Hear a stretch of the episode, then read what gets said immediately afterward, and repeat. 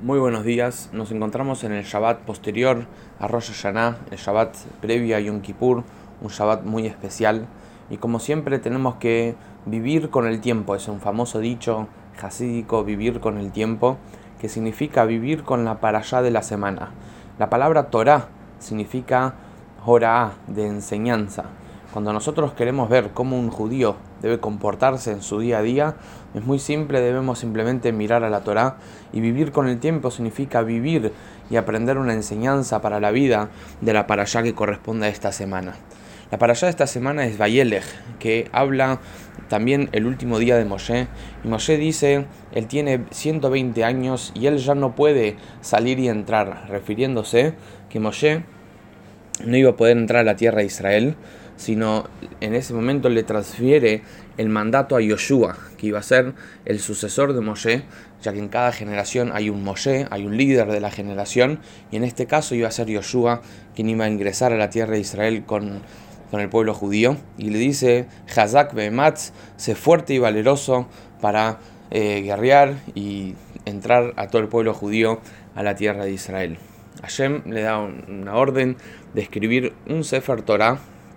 Moshe que hace, escribe 13 Sefer Torah, 13 libros de Torah, que estos son 12, que corresponde uno para cada tribu, y una extra que iba a estar permanentemente junto con el Aarón, junto con el arca que el pueblo judío siempre transportaba em, en sus trayectorias. Después encontramos una mitzvah interesante que se llama Hakel.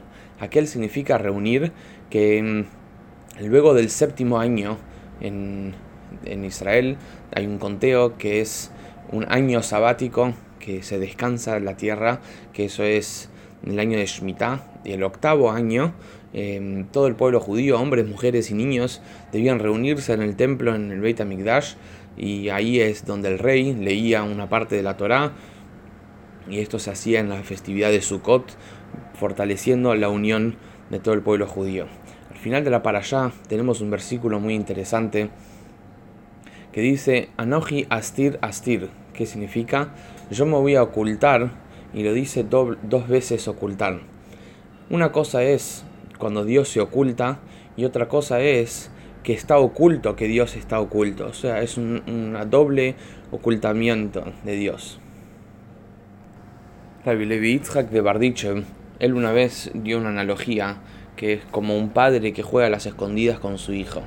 El padre sabe dónde está, el padre sabe dónde está su hijo y el padre igual se esconde. ¿Cuál es el placer del padre? El placer del padre es ver que el hijo lo está buscando.